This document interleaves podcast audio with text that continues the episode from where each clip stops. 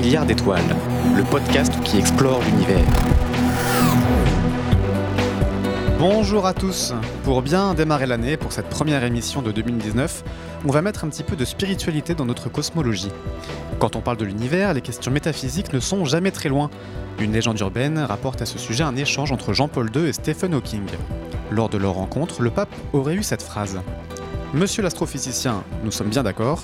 Ce qu'il y a après le Big Bang, c'est pour vous. Ce qu'il y a avant, c'est pour nous. Alors qu'on soit ou non d'accord avec le souverain pontife, il faut admettre que plus on s'approche du Big Bang, plus la science a du mal à répondre aux questions.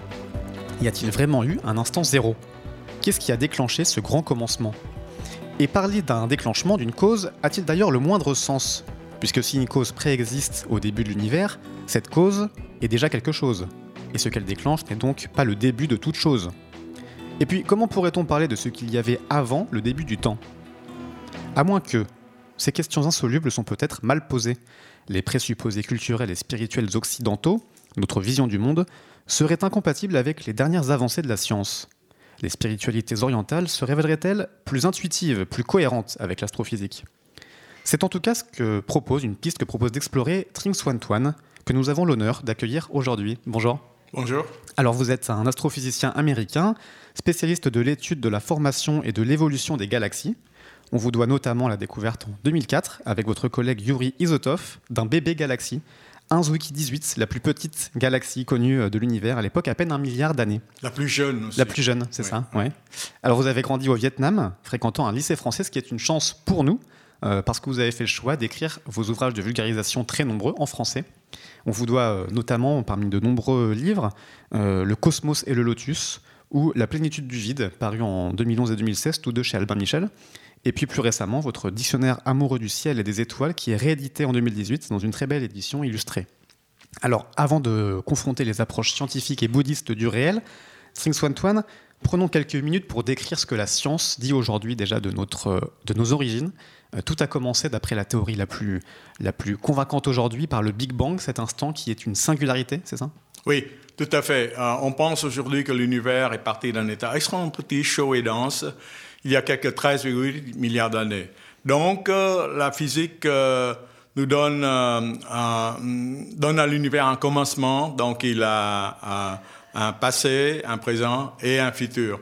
Et euh, et donc, euh, euh, c'est la relativité générale qui décrit en fait cette évolution de l'univers. Hmm.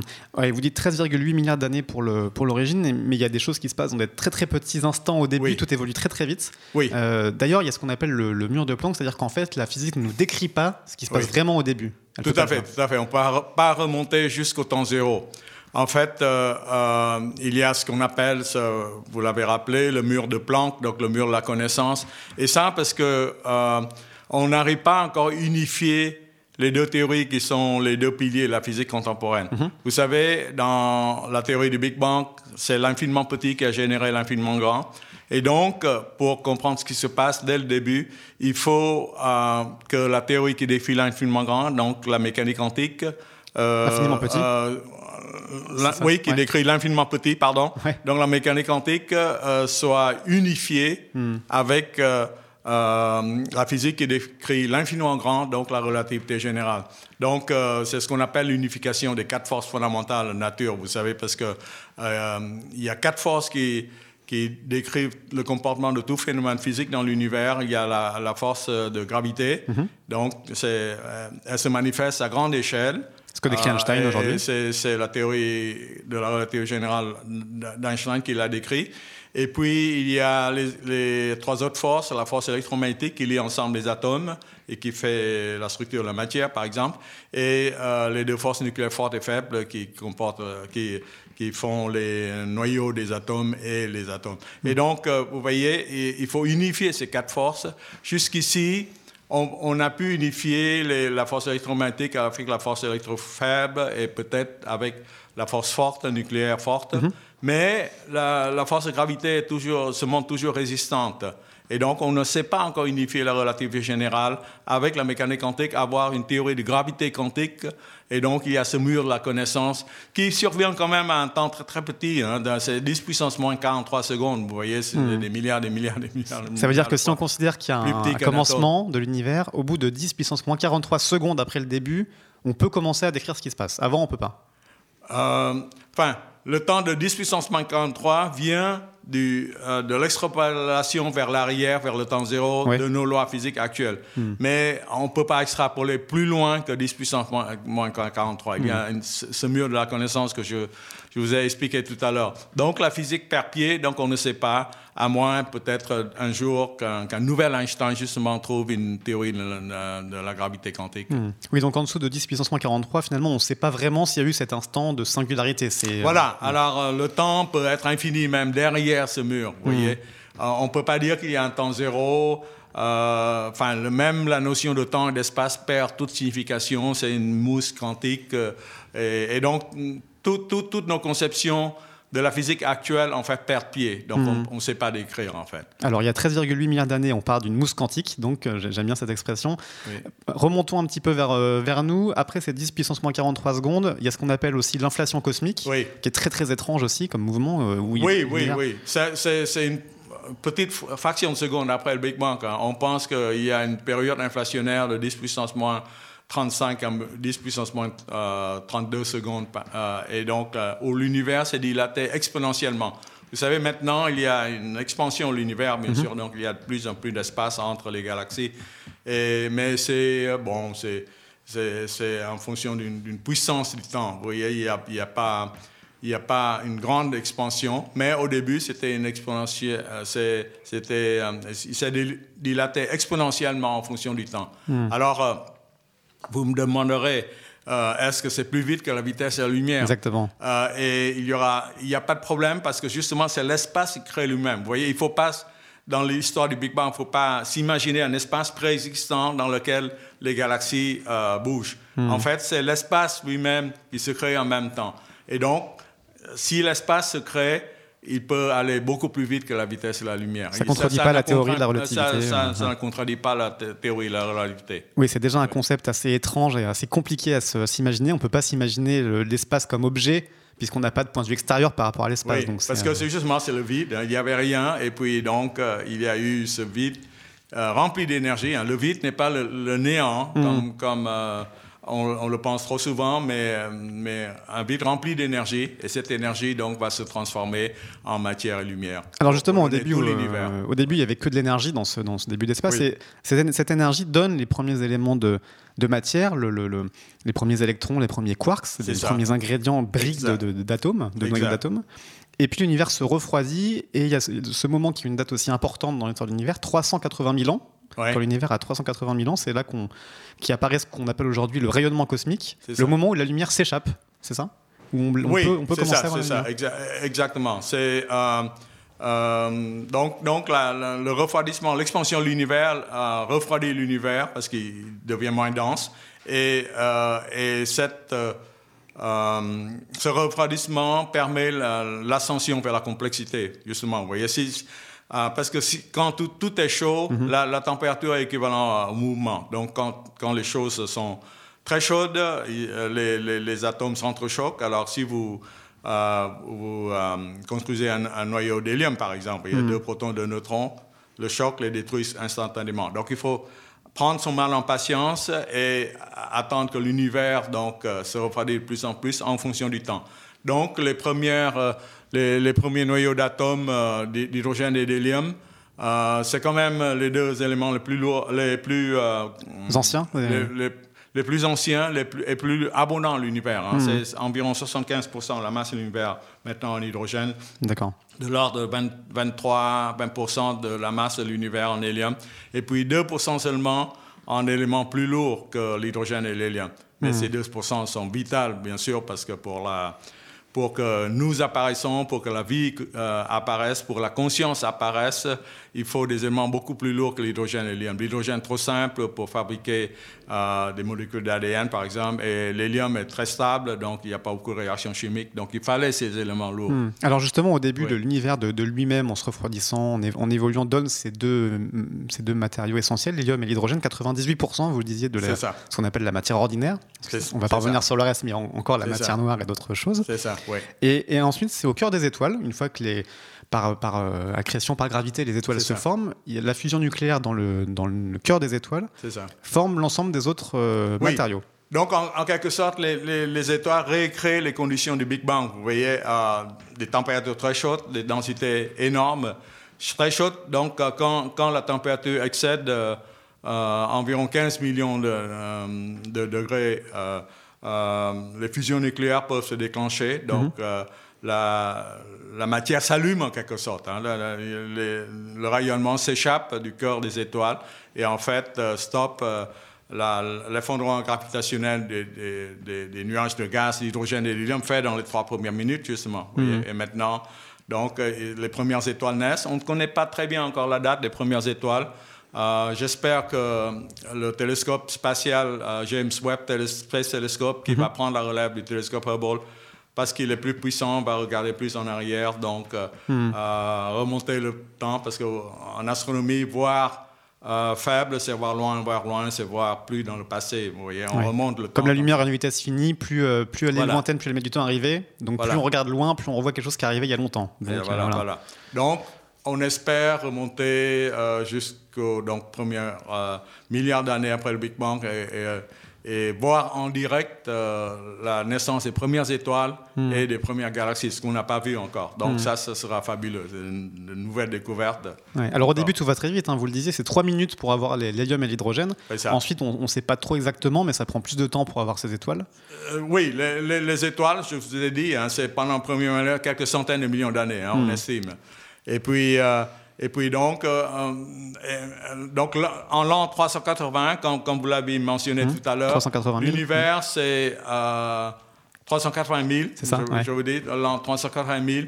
L'univers s'est refroidi à l'ordre de 7000 degrés Kelvin. Donc, à peu près la température de la surface du Soleil, en fait. Mmh. Et donc, et, à ce moment-là, vous voyez, c'est assez refroidi pour que les électrons qui était libre auparavant, euh, s'agglutine avec les noyaux d'hydrogène et d'hélium, je vous ai expliqué, hein, c'est la, fusion des quarks, et, euh, et donc forme les premiers atomes. Donc, en fait, en l'an 300 000, l'univers est rempli de nuages d'hydrogène et d'hélium, justement. Il n'y avait pas encore d'étoiles. Hmm. Et ces, ces, nuages vont s'agglomérer donc, sous l'effet de la gravité. Et, euh, et donc, quand les masses devienne assez grande, elle va s'effondrer et c'est ça qui va euh, faire augmenter la température centrale et, euh, donc produire les, premières étoiles. Alors, est-ce qui nous amène à la première conclusion euh, qui frôle la métaphysique, c'est finalement, nous sommes tous des poussières d'étoiles, c'est ce, que vous dites, ce que dit aussi notamment Hubert Reeves, qui a fait un bouquin tout à fait, tout à fait.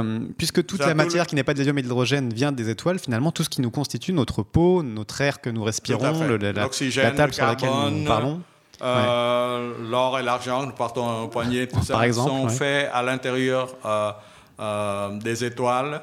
Et donc, ça, la fusion nucléaire peut fabriquer les éléments jusqu'au fer. Mhm. Mais pour des éléments plus lourds que le fer, il faut de l'injection d'énergie et, et, ça, ça se passe dans les morts explosives d'étoiles.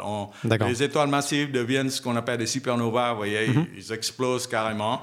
Euh, tandis que le, le, centre s'effondre soit dans une étoile à neutrons, ce qu'on appelle pulsar ou un trou noir, mhm. en fait.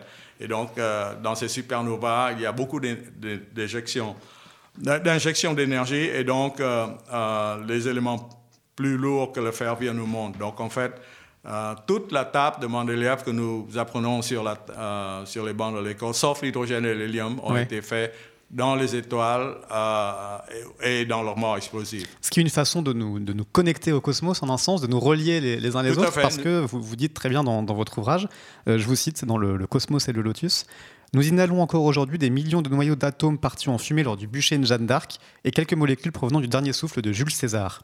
Nos corps contiennent environ un milliard d'atomes ayant appartenu à l'arbre sur lequel Bouddha a atteint l'éveil il y a quelques 2500 ans.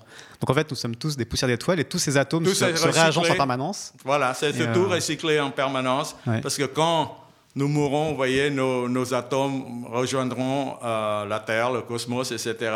Et puis, euh, et puis vont, euh, certains vont, euh, vont rejoindre les nuages interstellaires. Les, les nuages interstellaires vont s'effondrer de nouveau sur leur euh, gravité, donner une nouvelle génération d'étoiles. Ainsi, donc, vous voyez, il y a des cycles. Les cycles des étoiles, bien sûr, c'est pas à l'échelle de 100 ans comme euh, le cycle d'une vie humaine, Ouais. mais c'est à l'échelle de millions d'années, voire de milliards d'années. Voilà, donc, Ouais, ouais. euh, donc tout est recyclé, tout est. Voilà, donc c'est. il y a, et puis tout est connecté, il y a une in- interdépendance. Moi, je Hmm. suis bouddhiste et l'une, euh, l'un des principes euh, basiques de- de- du bouddhisme, c'est ce qu'on appelle l'interdépendance. Tout est connecté Hmm. et vous voyez la. Euh, la, L'astrophysique moderne a, a- a redécouvert ça en quelque sorte. Alors justement, c'est ce qui est assez Ouais. étonnant. Avant d'approfondir un petit peu sur, le, sur les, les- les- les théories ou les croyances bouddhistes, euh, restons un peu sur la physique qui parle beaucoup Oui. d'interdépendance. Oui. Vous citez dans, vos- dans vos ouvrages donc cette, cette notion de, de poussière d'étoiles qui nous, qui nous reconnecte. Oui. Et même quand on va aussi dans le, dans le petit, il y a des choses complètement euh, hallucinantes pour un, pour un esprit, euh, euh, disons, cartésien ou qui serait habitué à une physique très, euh, très newtonienne. C'est ce qu'on appelle l'intrication quantique, Oui. euh, qui fait que des, Oui. euh, des molécules peuvent, euh, entre guillemets, euh, des atomes ou des, des photons, atomes, euh, des photons peuvent particules de lumière. communiquer en- entre eux de façon Oui. instantanée. Oui, c'est-à-dire s'ils s'ils sont interagis dès- au début déjà, Mhm. vous voyez, et, euh, et si on se sépare, même s'ils étaient à l'autre bout de l'univers, Hmm. Si vous faites quelque chose à un des photons, l'autre le sait instantanément, sans aucune communication. Parce que elles sont tellement éloignées que la lumière n'a pas assez de temps pour les relier. Parce que la- le moyen de communication favori dans l'univers, c'est toujours la lumière. hein. Euh, c'est la vitesse la plus grande possible dans l'univers, 300 000 km par seconde. La, la lumière a fait sept fois le tour de la Terre déjà. Donc, euh, euh, mais ici, il s'agit d'un, pas de communication, mais en fait d'un réel qui est justement interdépendant, connecté complètement. Vous voyez les, les, les, les deux photons, une fois qu'ils ont interagi, se souviennent, en fait. Et donc, même si vous les séparez, euh, elles se souviennent qu'elles ont été contact. Donc, quand vous... Ce qu'on appelle des photons intriqués, Voilà, euh, photons intriqués. quantique. Voilà, c'est ça. Alors c'est Et- complètement, euh, ça, ça défie les lois de la physique finalement, parce qu'on ne sait pas pourquoi ces photons sont, sont reliés, quel que soit, ils peuvent être Il à faut, 13 il faut milliards pas de penser distance. que les, les choses ont, euh, sont loco- lo- locales, en Oui. fait. Vous voyez c'est, une réalité globale, en fait. Vous voyez Euh, il n'y a plus de paradoxe si les deux photons euh, forment un, un système global, parce que, Hmm. bon, c'est, le même système, donc si vous faites quelque chose à l'une, l'autre, c'est parce que c'est le même système. Hmm. Mais euh, il y a le paradoxe seulement si vous pensez que la réalité est locale et non séparable. Mais, la façon dont on pense au euh, quotidien euh, finalement, parce que Pardon? c'est la façon dont on pense au quotidien finalement. On pense de façon euh, Oui, oui, oui, que les choses sont là, euh, mais, Hmm. mais et, et ici, mais, mais ça ne forme pas un tout. Donc, il faut, il faut vraiment penser à l'espace comme un espace interdépendant aussi. Ce qui change notre façon de penser dans l'infiniment petit, mais aussi dans l'infiniment grand. Vous citez Oui. encore dans vos ouvrages une autre expérience hallucinante, celle du pendule de Foucault. Foucault, oui, tout euh, qui est une expérience très, très connue parce que c'est euh, donc euh, euh, Français, Léon Foucault, un physicien français qui qui, c'est ça, voilà, qui, qui cherchait à démontrer le, le mouvement de la Terre, de rotation de la Terre. relation de la Terre. Et en fait, en lançant donc un, un pendule dans son plan d'oscillation, on constate qu'au fur et à mesure, le plan d'oscillation change de direction et qu'il finit par Tout faire un fait. tour entier sur lui-même. Et avez- donc, euh, Ouais, Léon, ouais. Léon Foucault dit non, c'est pas le pendule qui tourne, c'est la Terre qui tourne sur elle-même. Exactement. Et donc, le pendule, lui, garde son plan d'oscillation et au fur et à mesure que la Terre tourne, un peu comme si finalement il était au-dessus d'un manège, ça. euh, ça, ça démontre le mouvement de la Terre. c'est ça. Ce que vous dites, vous, c'est qu'on va jamais au bout du, raisonnement, raisonnement, ouais. c'est finalement, C'est fixe par rapport à quoi? Parce Voilà. que si, si, si le plan du pendule de Foucault est fixe, mais c'est pas par rapport à quoi? Qu'est-ce qui détermine en fait euh, euh, qui- euh, le comportement du pendule de Foucault Hmm. quel est le point de repère en fait ou quel est le Oui, ouais. oui. Hmm. Donc on peut, on peut essayer de, euh, de lancer le pendule de Foucault vers des objets célestes, par exemple. Mhm. Donc, par exemple, euh, vers la Lune. La- Mhm. la- mm, alors, si c'est elle qui est responsable du, Du comportement du pendule de Foucault, elle doit rester dans le plan, Mhm. vous voyez, du, du pendule de Foucault. Mais on, s'aperçoit que la Lune, bien sûr, après quelques heures, sort du, plan du, du pendule Foucault. La Lune, c'est à peu près plus d'une seconde lumière. Hein. Moi, je parle en, toujours en, distance, en, distance mesurée par, par, le temps que, que met la lumière pour mm. parcourir. Euh, et la Lune, donc je, rappelle, la vitesse de lumière est 300 000 km par seconde, euh, par seconde, oui. Et donc la Lune est à 384 000 km, donc un peu plus d'une seconde pour, pour, que la lumière de la surface de la Lune nous parvienne. Mm. Donc, euh, on voit la Lune avec une seconde on, regarde maintenant vers le Soleil. 8 minutes de lumière. Hmm. Euh, de nouveau, le, ça dure un peu plus longtemps, mais, mais euh, le, euh, le, soleil sort du plan du pont du Foucault après une demi-journée, disons. D'accord, donc, le soleil n'est pas non plus la, référence. proche étoile, donc hmm. c'est pas le soleil qui, qui, détermine.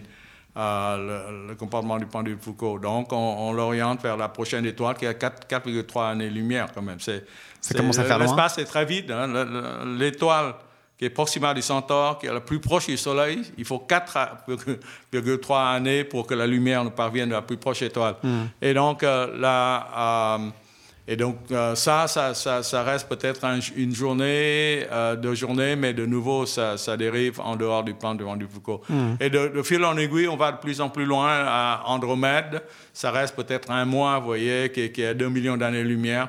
Mais en fait, on s'aperçoit que le comportement du pendule de Foucault est déterminé par euh, les plus grandes structures, les plus lointaines, en fait, ce qu'on appelle des amas de galaxies. Hmm. Donc, les galaxies, c'est des collections de, centaines de milliards d'étoiles, hein, le titre de cette émission, en fait. Et euh, les amas sont des, dizaines de milliers de galaxies. Donc, vous voyez, ce sont les plus grandes euh, structures de matière dans l'univers et donc les plus lointaines aussi. Donc, hmm. vous voyez, l'univers est connecté aussi dans, dans l'infiniment grand, pas seulement dans l'infiniment petit, comme l'histoire des photons intriqués dont on a parlé. Si, si je résume ce que nous dit le pendule de Foucault, c'est donc que ce pendule, son plan d'oscillation, est déterminé par des choses qui sont infiniment loin, tout à fait. par l'ensemble de l'univers en fait. Par l'ensemble de l'univers. Et donc ça connecte, enfin ce pendule est connecté par une loi physique à l'ensemble de l'univers. Donc oui, donc euh, une influence mystérieuse. Hein, c'est pas la mm. gravité, c'est pas toutes les forces, les quatre forces dont on a parlé. Mm.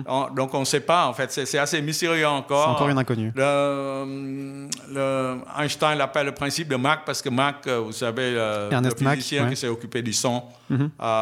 Mm-hmm a, a, dit qu'il y a ce principe euh, universel. Mais bon, ce n'est pas, pas très clair en fait en, physique encore. Qu'est-ce qui fait, qui fait cette interdépendance Donc quelque chose qui, qui n'est pas très connu relie l'ensemble de la galaxie ou, euh, les plans d'oscillation des pendules et relie tout ça qui n'est pas la gravité. Euh, il y a cette interdépendance des choses dans les photons, dans les pendules, dans, dans tout. Ce que vous appelez vous un, un grand tout, il faut considérer l'ensemble de façon non localisée. Voilà, tout ça. Et donc tout ça converge énormément avec les, pensées, notamment bouddhistes. C'est ce que vous expliquez Tout à fait, tout à fait, tout à fait. Euh, parce que rien ne peut être euh, existé par, soi-même, en mm. quelque sorte. Par exemple, je regarde cette table. Vous voyez, cette table, quand je parle d'une table, je ne peux pas parler seulement de cette table. Mm. Je dois penser au, euh, au charpentier qui, l'a façonné, au bois de l'arbre qui, qui a donné le bois de cette table.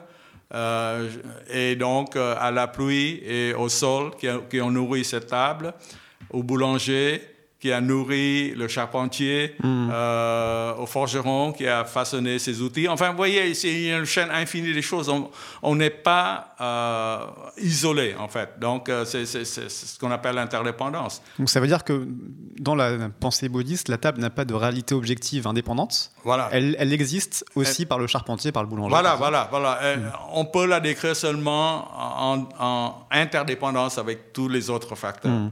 Alors, je précise, il ne s'agit pas de dire le précisez dans vos ouvrages, que, que les pensées bouddhistes ont, prévu, ont prédit les, les Non, non, non, pas du tout, pas hmm. du tout. Bien sûr, ce sont des magistères différents, ce sont des fenêtres différentes pour regarder les réels. Hmm. voyez euh, Mais moi, je pense que quand il y a deux systèmes de pensée qui euh, prétendent décrire le réel, euh, le même réel, il, il, doit se croiser quelque part. Parce que hmm. si c'est complètement orthogonaux, euh, soit l'un des systèmes pensés est faux, soit les deux sont faux. Hmm. Donc, pour, pour un, exercice de cohérence intellectuelle, il faut qu'ils se rejoignent quelque part.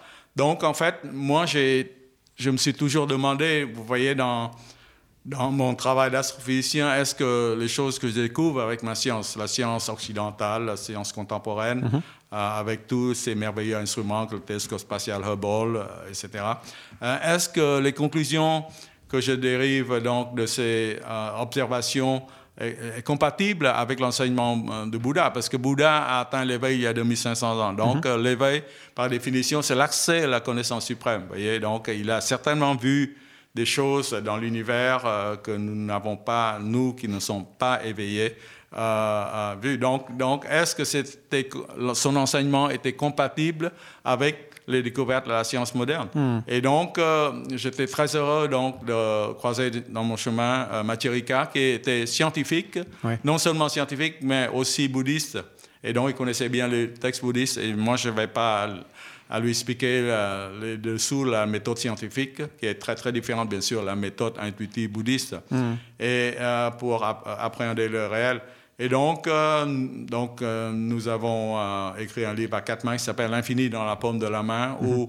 nous, nous comparons les, les conclusions que, que la science a découvertes sur le réel avec ce que Bouddha nous a enseigné. Donc, Bouddha nous a enseigné le concept de l'interdépendance. Hein, mhm.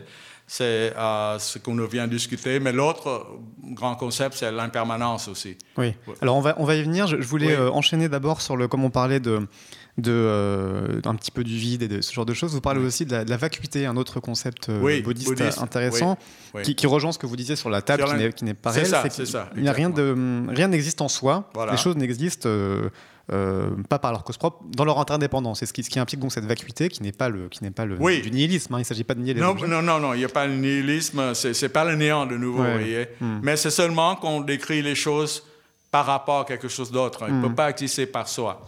Alors, ce qui ne prouve pas, la, physique, encore une fois, ne, vient pas euh, prouver que le bouddhisme a raison, mais il y a ce que vous appelez cette, cette résonance profonde entre les deux visions qui est intéressante, parce que Là où on peut être extrêmement déstabilisé dans cette espèce de, vacuité des choses, notamment en, mécanique quantique, on sait qu'un objet peut être à la fois une onde d'une particule. Et ça, c'est totalement euh, absurde pour un esprit, pour l'esprit euh, occidental. Euh, parce qu'on dit que soit une chose est comme ça, soit comme ça, mais hmm. on ne peut pas dire les deux choses à la fois. Onde et particules à la fois. Pour reprendre l'exemple des photons, le photon est à la fois une onde et une particule. Voilà, c'est-à-dire avant qu'on active l'appareil de mesure, on peut mhm. décrire seulement par une onde. En fait, c'est une onde de probabilité, en fait. Mhm. Euh, on peut dire qu'il y a une probabilité qu'un électron soit ici ou là, mais on ne pourra jamais dire exactement où elle est avant d'activer l'appareil de mesure. Mhm. Vous voyez, donc quand on active l'appareil de mesure, on, a, on peut mesurer une vitesse, une position, et donc on peut décrire la particule. Donc euh, l'onde devient une particule. C'est comme si la particule, entre guillemets, savait qu'elle était observée et du coup devenait une, euh, une particule n'était plus une onde. C'est assez. Oui, c'est ça. Il y a une interaction hmm. entre le réel observé et l'observateur, en fait. L'observateur influe, influe le résultat qu'il observe. Donc l'observateur change le réel en un sens. Voilà, voilà c'est ça, ça, Et c'est ça qui, qui peut-être. C'est ce qui est très, très, très étrange pour la, pour la mécanique quantique, mais bon, là justement, donc, euh, euh, il ne faut pas penser qu'elles s'excluent l'un l'autre, hmm. euh, mais qu'elles sont complémentaires. Vous voyez, c'est comme le yin et le yang, hein, de nouveau. Vous voyez, le, hmm. le, symbole du yin et le yang, c'est-à-dire quand, quand le, yin a déjà en, en, germe le yang. Hmm. Et donc, quand le yin diminue, c'est le yang qui prend la place. Et donc, c'est un mouvement cyclique. et les deux sont complémentaires, elles s'excluent par l'un l'autre. Hmm. Et d'ailleurs, Bohr a très bien son, il a, vous savez, quand il était fait euh, anobli par la, reine du Danemark, son blason qu'il a écrit, c'est le, symbole du yin et yang, en fait. Donc, euh, pour lui, l'apparence de particules est complémentaire à l'apparence euh, d'onde. Mm. Elles s'excluent par l'un l'autre. Niels Bohr, qui est un des grands auteurs de la, des débuts de la, mécanique, quantique. Oui, c'est l'un des euh, fondateurs. D'ailleurs, il y a eu beaucoup de. La science est souvent une affaire de croyance. Einstein a eu beaucoup de mal à croire dans les résultats de la mécanique quantique. C'est vrai. Il y a ces fameuses phrases où Einstein disait euh, Dieu ne joue pas au dé, on ne peut pas avoir une particule qui est définie par, le, par, les probabilités. la probabilité. Oui, c'est ça. Euh, et Niels Bohr lui a répondu à cesser de dire à Dieu ce qu'il doit faire. oui, c'est ça. C'est genre de. Oui, oui, c'est un fameux débat la mécanique quantique et finalement. Euh, pour, euh, en ce point, euh, Einstein avait eu tort, en fait, et c'est Niels Bohr qui a raison. Hein. Mm. Maintenant, l'interprétation donc de probabilité que, que donne ce qu'on appelle l'école de Copenhague, parce que Bohr était le directeur d'une école à Copenhague mm. où tous les, physiciens de l'Europe convergeaient, Heisenberg, Pauli, etc., les grands, les grands physiciens. Et, et donc, l'interprétation de Copenhague semble décrire très bien le réel. En fait, le fait que nous pouvons utiliser le téléphone portable, le GPS, euh, euh, parler à ce micro, vous voyez, euh, tout ça, ça dépend de la mécanique quantique et, et la mécanique quantique interprétée par l'interprétation de Copenhague hmm. fait, fait, que les choses marchent. En non, déplaise Einstein, ça, marche bien comme ça. Ouais. on parlait de, vacuité d'interdépendance, encore une fois, cette résonance entre la vision du monde euh, bouddhiste et, et, de la physique se révèle dans l'impermanence, que ce que vous expliquez aussi, c'est que finalement, alors dans le bouddhisme, c'est assez connu pour le coup, cette notion d'impermanence, les choses Oui, c'est-à-dire tout change, tout bouge, euh, hmm. rien n'est statique. Ce qui est très, très, très différent de la vision euh, occidentale du début, vous voyez.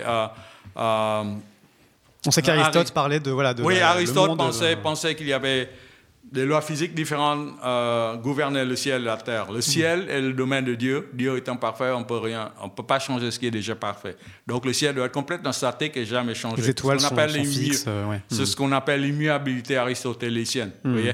et, donc les Grecs attribuaient tout changement comme des comètes qui apparaissent de temps en temps ou euh, des des, astéroïdes, des, étoiles filantes, tout ça comme des, euh, des phénomènes atmosphériques, vous voyez, pas, pas, hmm. pas, pas qui viennent de l'espace en fait.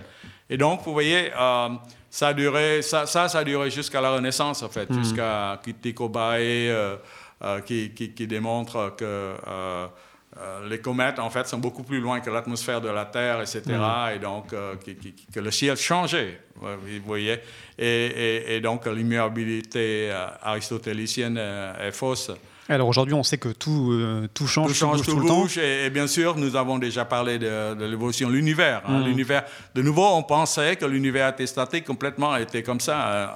Euh, Newton, par exemple, l'espace et le temps, euh, temps sont complètement statiques. Mm-hmm. C'est l'espace et le temps dynamique, ça vient seulement avec, Einstein. Voilà, c'est ça. Je dis que le temps et l'espace sont liés entre eux et, oui, peuvent, peuvent ça, changer. Avec, un couple. et et lui et, ses équations, en fait, prédisent un, univers dynamique, vous voyez. Hmm. C'est un univers qui, qui, doit être soit en expansion, soit en contraction. Rien n'est immuable, le, temps peut se contracter, l'espace peut se dilater, tout, tout bouge. Tout bouge en fonction de la, vitesse de l'observateur mhm. et du champ de gravité où il se trouve. Ouais.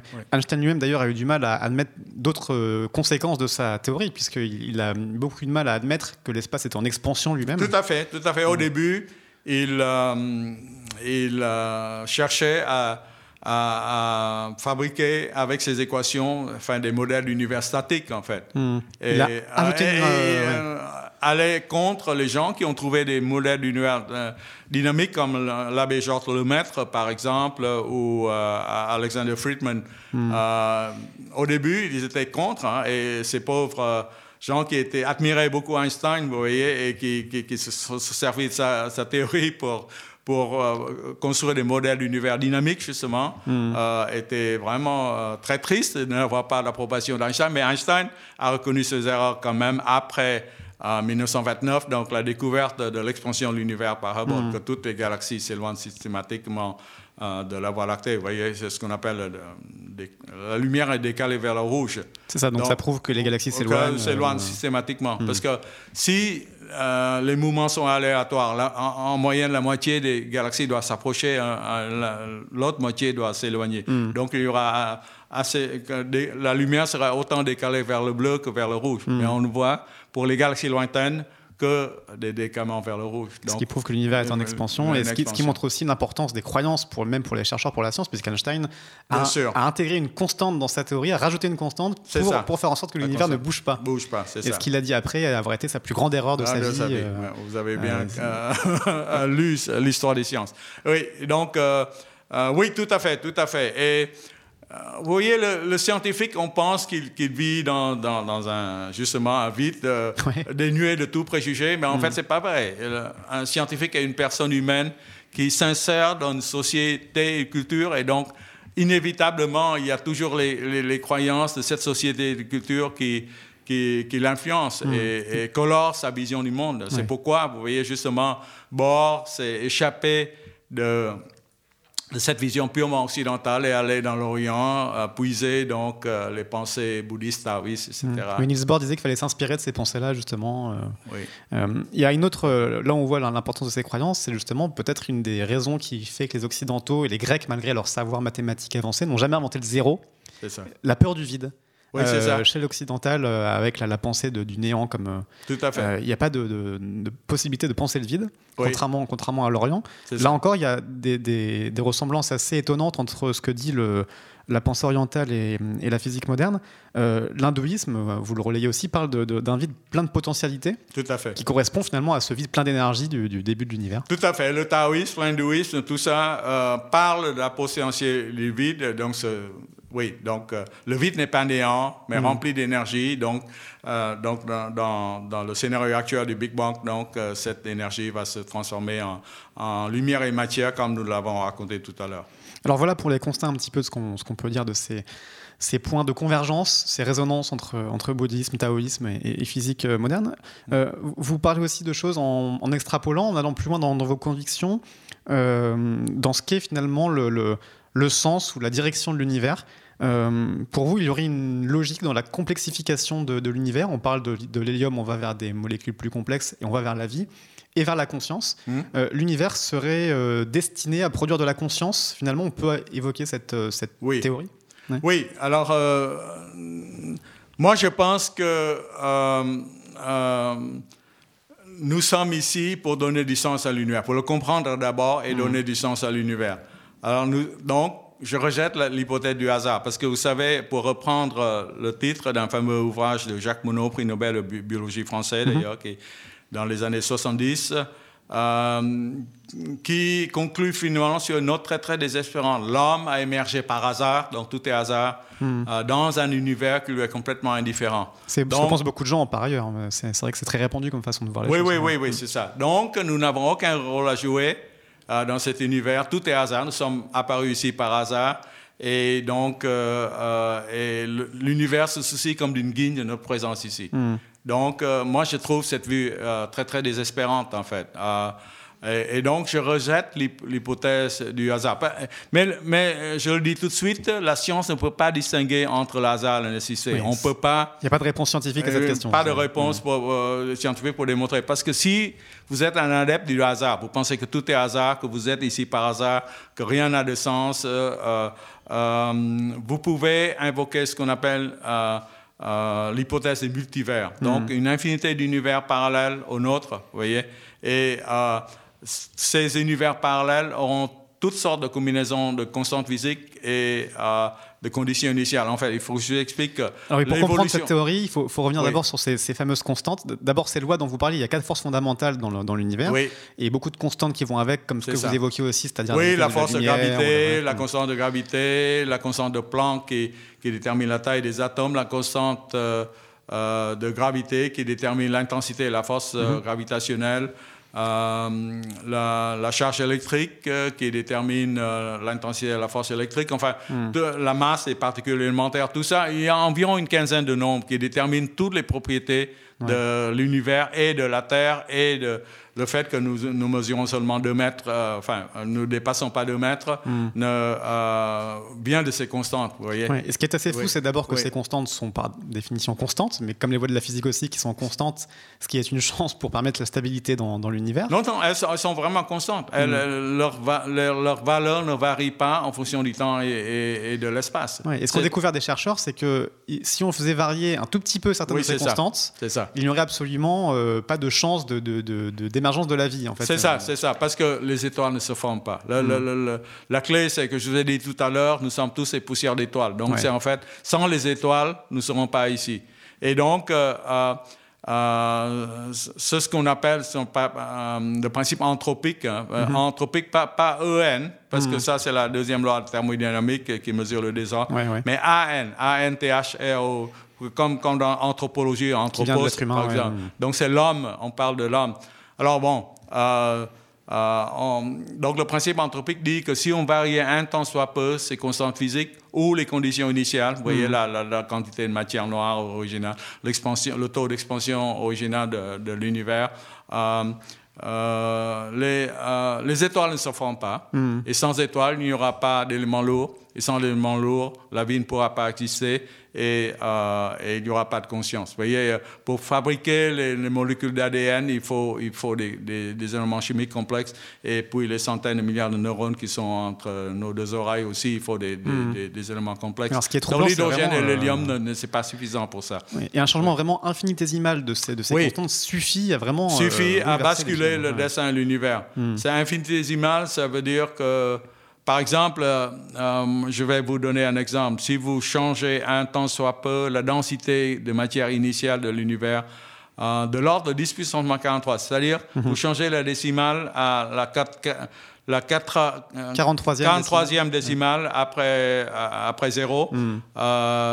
les, les, les, étoiles. La gravité est trop faible, les mhm. étoiles ne, ne s'effondrent pas sous la sous, la, sous leur euh, poids gravitationnel. Mhm. Et donc, euh, euh, il n'y aura pas cette montée de température, donc pas, pas d'éléments lourds. Oui, c'est hallucinant, c'est un niveau de précision incroyable. Oui, oui, oui. Ce qui amène justement à cette... Alors, la science ne donne pas de réponse aux questions métaphysiques, mais elle apporte des éléments de réflexion, puisque cette précision infini de, de, de, ces constantes pousse à donc ces deux théories que vous mentionnez. Soit c'est que ces, ces, constantes sont réglées précisément pour permettre l'émergence de la vie, soit ça veut dire que finalement il y a une infinité de réglages de constantes dans une infinité de mondes. Il n'y a pas de réglage, c'est pas, hasard. Donc c'est comme, c'est comme euh, vous, avez, vous avez des billets de loterie, c'est par hasard que vous, mm. Vous achetez le, le, billet qui, qui, est la combinaison gagnante. Vous mm. voyez mais il n'y a, a, rien qui règle ça. En Donc en gros, il y a, y, a, y, a, y a, un gagnant à la loterie parce qu'il y a beaucoup de joueurs. De la même façon, il y a beaucoup d'univers existants parallèles. Oui, et nous sommes dans celui, multivers. Euh, dans le multivers. Et nous sommes dans l'univers parmi une infinité qui a permis la vie. Donc pas de... Pas de, pas, pas, pas, pas, de règlement, rien, hmm. réglage, rien du tout. Mais moi, je, je, suis justement, étant un observateur de l'univers, vous voyez, je, je trouve euh, l'hypothèse du multivers un peu gratuite parce que hmm. pour l'instant, il n'y a aucun moyen de détecter des univers. Euh, parallèle. Parce que déjà, dans notre univers, nous pouvons seulement regarder euh, dans une sphère seulement de 47 euh, millions, milliards d'années-lumière. Alors, vous me hmm. demandez pourquoi c'est pas 13,8 milliards d'années, mais c'est à cause de l'expansion de l'univers, vous voyez. Hmm. La, la, plus lointaine galaxie a émis sa, sa, sa lumière il y a 13,8 milliards d'années. Donc, nous la voyons maintenant, mais entre-temps, elle, s'est éloignée jusqu'à 47 milliards euh, d'années-lumière. Donc, c'est pourquoi nous voyons dans une sphère horizon. Mais, ah, ah, hum, mais au-delà de ça, on ne peut rien voir. Même s'il existe des galaxies dont la lumière, qui nous envoient la lumière, mais la lumière n'a pas eu le temps de nous arriver. Donc, hmm. nous voyons du ciel noir. Donc, nous ne voyons même pas tout notre univers. Alors, maintenant, euh, observer d'autres univers parallèles, vous voyez, c'est ça c'est très compliqué. Et, oh bon, il y a des gens qui disent peut-être qu'il y a des, des, euh, des empreintes dans, dans, le rayonnement euh, fossile cosmique euh, mm-hmm. du début, vous voyez, et qui s'est libéré, libéré en l'an 380 000. Vous pourriez trouver des indices de multivers dans Voilà, mais bon, moi je dirais, il y a toujours d'autres explications que des univers parallèles. Le problème, c'est qu'on n'est jamais sûr. Et donc, donc pour l'instant, moi je rejette. Donc euh, moi je suis scientifique, hein, donc je suis toujours ouvert. Si un jour un de mes collègues me dit ben, j'ai la preuve euh, irréfutable qu'il y a un, univers parallèle au nôtre, mhm. euh, mais pour l'instant il n'y a pas, il a pas cette, cette, évidence observationnelle.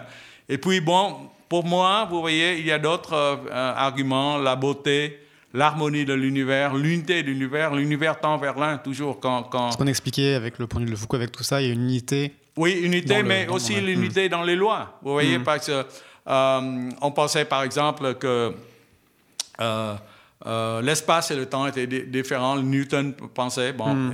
Einstein unifie l'espace et le temps. Maxwell au 19e siècle avant sa venue, euh, on pensait que l'électricité et le magnétisme, c'est des phénomènes complètement différents. Hmm. Maxwell unifie les, deux, c'est ce qu'on appelle l'électromagnétisme. Hmm. Et, il unifie en plus l'optique, parce que les ondes électromagnétiques voyagent à, la vitesse de la lumière. Les ondes électromagnétiques sont des ondes lumineuses, en hmm. fait.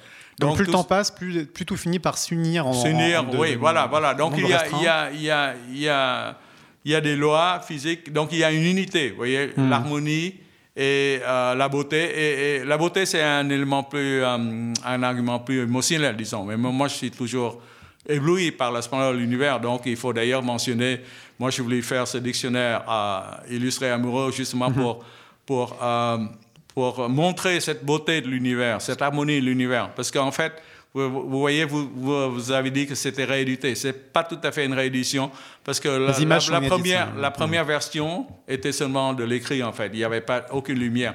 Et moi, je me disais vraiment, c'est dommage. Hmm. L'univers est tellement beau, c'est visuel, etc. Et il faut vraiment faire un beau livre, vous voyez, avec montrer toutes les splendeurs de l'univers dont seulement les, a- les- malheureusement les astronomes ont accès. Vous voyez, avec no- notre nu, on peut voir seulement euh, 3000, euh, 3000 étoiles à, partir d'un observatoire. Mais à Paris, on, on voit une dizaine, ou deux ou trois, vous voyez, on voit même plus. Le ciel, euh, on est déconnecté euh, du ciel, Ouais, en ouais, fait. Mais donc, aller à un observatoire, vous pouvez voir un firmament étoilé, rempli d'étoiles, 3000 éto- étoiles, mais, mais c'est l'univers vraiment très proche. Et donc, pour les télescopes, c'est seulement avec les télescopes qu'on peut voir plus loin, et seuls les astronomes ont accès à ces... Heureusement, maintenant, avec l'Internet, avec euh, euh, le site de la NASA, de Hubble, etc., en fait, toute, toute cette splendeur est transmise euh, presque euh, directement à Et on peut même participer aujourd'hui avec des, Voilà, avec comme les Galaxy. Zoo, on peut participer à la cartographie de- des galaxies. Les dernières missions, vous voyez, comme New Horizon qui, a, qui, a- qui, a- qui est parti voir euh, Pluton, photographier Pluton, et Mhm. juste récemment, le Nouvel An d'ailleurs, euh, euh, un objet de ce qu'on appelle la ceinture de Kuiper, ce sont des, ce qu'on appelle des planétésimales, des, des unités de planètes qui, qui forment les étoiles. Donc tout ça, ça a été transmis sur l'Internet euh, au, au Nouvel An, au moment même Mhm. où les premières images revenaient sur Terre. Il faut quand même 5 heures euh, pour, pour que les, les, pour que la lumière parvienne de, de la ceinture de Kuiper pour, euh, jusqu'au Terre. Donc, vous voyez, moi, je voulais justement euh, mettre euh, l'accent sur la beauté, la splendeur de l'univers. Et c'est pourquoi cette, cette, cette, cette, cette dictionnaire amour illustré, qui, Mm. qui- qui est vraiment différent de la version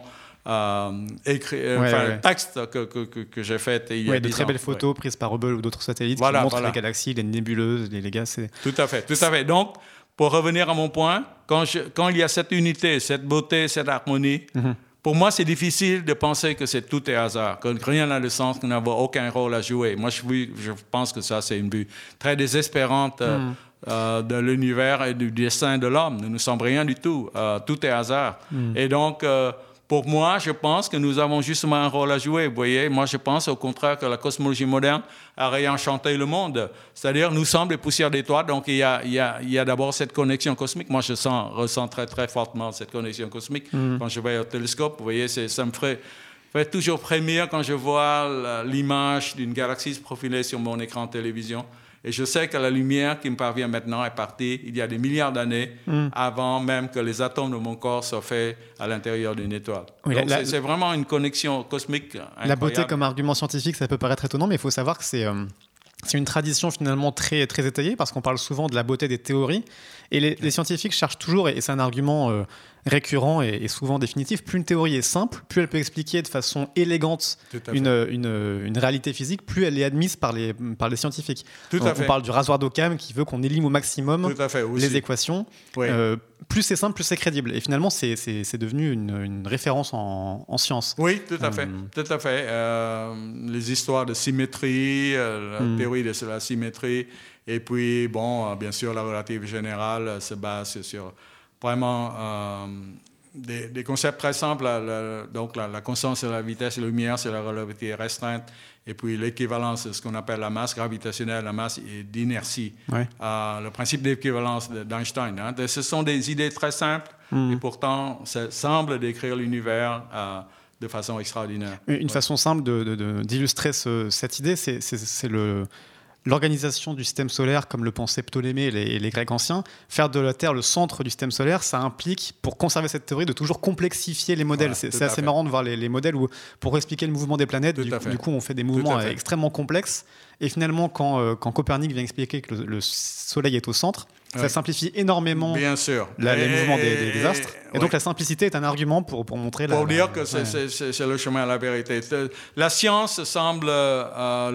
L'histoire de la science semble nous dire ça. Vous voyez que. Mm que, que qu'on se trompe de chemin si à chaque nouveau phénomène, à chaque nouvelle observation, on doit complexifier la théorie, comme ajouter ce que, Ptolémée, vous parlez des épicycles, c'est-à-dire, vous voyez, euh, mm-hmm. euh, la, la, la, planète ne, ne, tourne pas autour de la Terre elle-même, mais elle tourne sur un, un, cercle dont le centre lui-même décrit un cercle autour de la Terre, donc on peut mm. ajouter des, dizaines. Et, et Ptolémée a, a, fini par ajouter 26 cycles, des choses comme ça, pour, expliquer. Pour sauver sa théorie. Oui, pour sauver sa théorie. Et donc, et, l'expérience a toujours montré qu'on se trompe de chemin. La nature est très simple, est, très belle, très esthétique. Les lois physiques sont très belles. Et donc, euh, euh, il faut. Euh, il faut justement donc privilégier la, simplicité et donc la beauté des théories. Hmm. La beauté, l'unicité, l'organisation comme, comme argument de, la nécessité plutôt que du hasard. Donc dans, dans, votre esprit, nous sommes là pour le principe anthropique, certains parlent de principe anthropique participatoire, c'est-à-dire que le fait que nous puissions observer l'univers est un argument supplémentaire pour, pour, euh, tout à fait, pour parler De, nécessité de, de, de oui, la présence humaine. parce qu'elle réduit les ondes de probabilité vous voyez, à des particules, etc. Mm. Donc, euh, il, faut, il faut un observateur. Euh, et ça, c'est même pas mon argument, c'est l'argument d'un physicien américain qui s'appelle John Wheeler. Mm-hmm. Donc, euh, euh, L'observateur est indispensable à l'univers. Voilà, à, l'univers. Voilà, c'est étonnant comme vision. Et, pour moi, moi, je pense que nous lui donnons du sens, donc nous avons une grande responsabilité. Juste, bon, cet argument, bien sûr, il ne faut pas parler, penser seulement que nous sommes les seuls à donner un sens. E.T. fera l'affaire aussi. Mhm. Donc je pense toujours que le principe anthropique est peut-être mal nommé, vous voyez, parce que ce n'est pas seulement l'homme. Euh, c'est que l'univers possède un observateur conscient qui comprend l'univers. Donc si un jour nous nous découvrons E.T. E.T. aussi pourra faire l'affaire aussi pour donner un sens à l'univers. Mais c'est pas un principe anthropique finalement, c'est un principe de conscience. Hein, principe de conscience, hmm. exactement. Donc il vaut mieux l'appeler comme ça. Alors euh, ça suscite forcément quelques euh, contre-arguments. Euh, vous parliez tout à l'heure de, principe anthropique en opposition au principe d'entropie de la thermodynamique. Oui, ça. Et je, me demandais du coup, est-ce que ce principe donc anthropique ou de conscience, euh, il n'est pas contredit par cette, ce, principe d'entropie qui, qui, participe au fait que l'univers va toujours vers plus d'entropie et que finalement, on l'expliquait avec Jean-Philippe Puisant aussi, c'est qu'on va vers un univers mort, de plus en plus froid, de plus en plus de plus en plus désordre. La conscience serait éphémère dans l'histoire de l'univers finalement. Il y aurait un moment où la, vie serait vouée à s'éteindre parce que l'univers va, va, se refroidir. C'est vrai, c'est vrai, c'est vrai. Mm. Euh, euh, c'est-à-dire à très très long terme, je ne sais pas quel, sera le futur de la conscience et de la vie. Vous mm. voyez, parce que euh, dans 10 puissance 15, c'est-à-dire année, vous voyez, toutes les étoiles vont, épuiser leur carburant nucléaire et s'éteindre, donc la nuit deviendra noire et glaciale en fait. Mm. Et je je parle peut-être. Euh, bon, euh, c'est vrai qu'au très long, très très long terme. À très long terme, on ne sait pas trop. La, présence de la vie, la conscience, euh, peut-être. Peut-être la conscience. Vous voyez, il y a des gens comme Freeman Dyson qui, qui, qui, qui est très prospectiviste, qui, pense que la conscience peut être sur des, des, des, nuées de poussière ou des choses comme ça. Il n'y aura pas besoin d'êtres humains, de corps humain, etc. Vous voyez. Et, et donc peut-être qu'elle pourra survivre euh, à très très long terme dans un univers qui est presque des nuées d'énergie et, de température. Hmm. Bon, on sera plus là pour le voir de toute façon. Non, non, c'est des euh. millions. non, non, non, ce sera très très très très long terme. Euh, pour l'instant, justement, comme vous le dites, c'est vraiment l'urgence, c'est de sauver notre planète. Moi, je ne souscris pas du tout à, la thèse qu'il faut aller sur Mars comme hmm. Elon Musk, etc. Bon, je pense que c'est c'est pas par hasard que nous sommes ici la troisième planète à partir de, euh, hmm. à partir du Soleil. C'est la, la zone habitable. habitable. Aller sur Mars, c'est pas très plaisant. Vous voyez, il n'y a, pas de végétation, pas d'eau courante maintenant. Euh, si vous allez au dehors, bon, il y a 96% du CO2, donc il faut constamment recréer votre atmosphère des, scaphandres spatiaux. Hmm. Tout ça, c'est pas très. Enfin, Donc, il faut, il faut vraiment sauver notre vie. Hein. Ça, ça c'est le message, je pense qu'à à, à, court terme, c'est vraiment ça ce qu'il faut faire. Hein. C'est ce que l'univers hmm. nous dit c'est que nous portons cette responsabilité de donner un sens à l'univers parce qu'on n'a pas découvert E.T. Et donc, il faut sauver notre planète. Et nous sommes le fruit de 13,8 milliards d'histoires. Il ne faudrait pas tout gâcher en, tout à fait, en, sacrifiant quelques centaines d'années. Ça, hmm. c'est oui, c'est ce que vous appelez aussi en, conclusion finalement cette idée de, réenchanter le monde par la science qui est, qui est, très belle et en complémentarité donc avec la spiritualité parce que les deux visions se complètent et sont complètent, tout à fait. Dans, des champs d'investigation différents. Tout à, fait, euh, Mais la science peut réenchanter le monde. Finalement, vous dites, vous avez eu ah la chance vous de voir dans des télescopes des choses incroyables. Ah, S'il n'y avait pas de pollution lumineuse, on Bien pourrait aussi voir le ciel. Bien sûr, les découvertes de la chance ont réenchanté le monde euh, profondément euh, moi, j'irais reconnecter, on a redécouvert l'ancienne alliance de l'homme avec le cosmos. Hmm. Ouais. Il y a cette notion de, de science pour enchanter l'extérieur et de spiritualité pour se transformer intérieurement. Il y a cette complémentarité là aussi, finalement. Tout à, fait, tout, à fait, tout à fait. Bon, on reste sur cette conclusion, euh, du coup, de conscience de l'univers et de protection de la Terre, une belle complémentarité. Euh, euh, j'imagine. Merci à vous, en tout cas, Antoine, pour cette belle exploration de l'univers et de la spiritualité. merci à vous, merci à tous qui nous écoutez. Merci à Roman qui m'a aidé à préparer cette émission et qui est à la technique. Vous pouvez, comme d'habitude, retrouver cette émission et toutes les autres sur les différentes plateformes de podcast, iTunes, Ocha, YouTube et autres. On se retrouve, nous, le mois prochain pour une nouvelle émission qui explore l'univers. À très bientôt. Música